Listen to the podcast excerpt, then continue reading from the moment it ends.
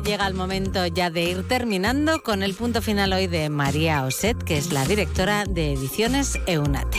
Tenemos canción para Eurovisión y tenemos polémica. ¿Cuál es la polémica?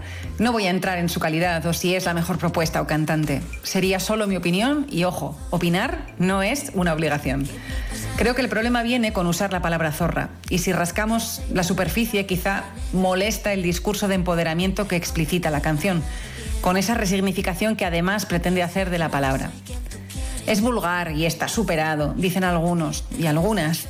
Y añaden, hemos evolucionado, claro que salimos por ahí, somos libres y hacemos lo que queremos, eso ya no está en el debate. ¿Seguro? Esta canción es la historia que un artista cuenta, es su historia convertida en canción. No hay más.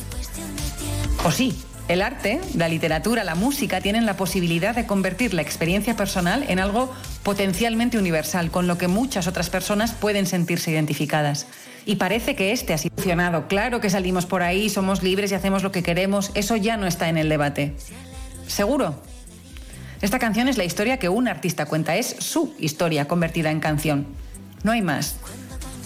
O sí, el arte, la literatura, la música tienen la posibilidad de convertir la experiencia personal en algo potencialmente universal, con lo que muchas otras personas pueden sentirse identificadas. Y parece que este ha sido el caso.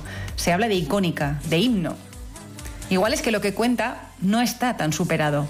Igual es que hay personas, mujeres, seamos claras, que han recibido y siguen recibiendo ese insulto cuando actúan con libertad o simplemente no al gusto de quienes la rodean. Cuando una palabra se usa para hacer daño, para insultar, quien la recibe, persona o colectivo, puede asumirla tal cual o resignificarla y usarla como escudo. Existen muchos ejemplos. Personalmente tengo mis dudas acerca de si un boom así consigue o no resignificar la palabra a nivel social.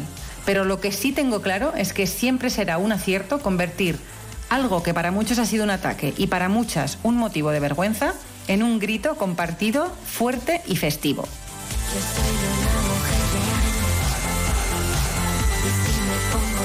Pues con la reflexión de María Oseten nos vamos. Llegan las noticias nacionales e internacionales a la sintonía de Onda Cero a las dos y media. Recuerden las noticias de Navarra con toda la última hora de cómo van transcurriendo esas protestas de los agricultores y ganaderos navarros en las carreteras. Hasta mañana, nos vamos. Adiós.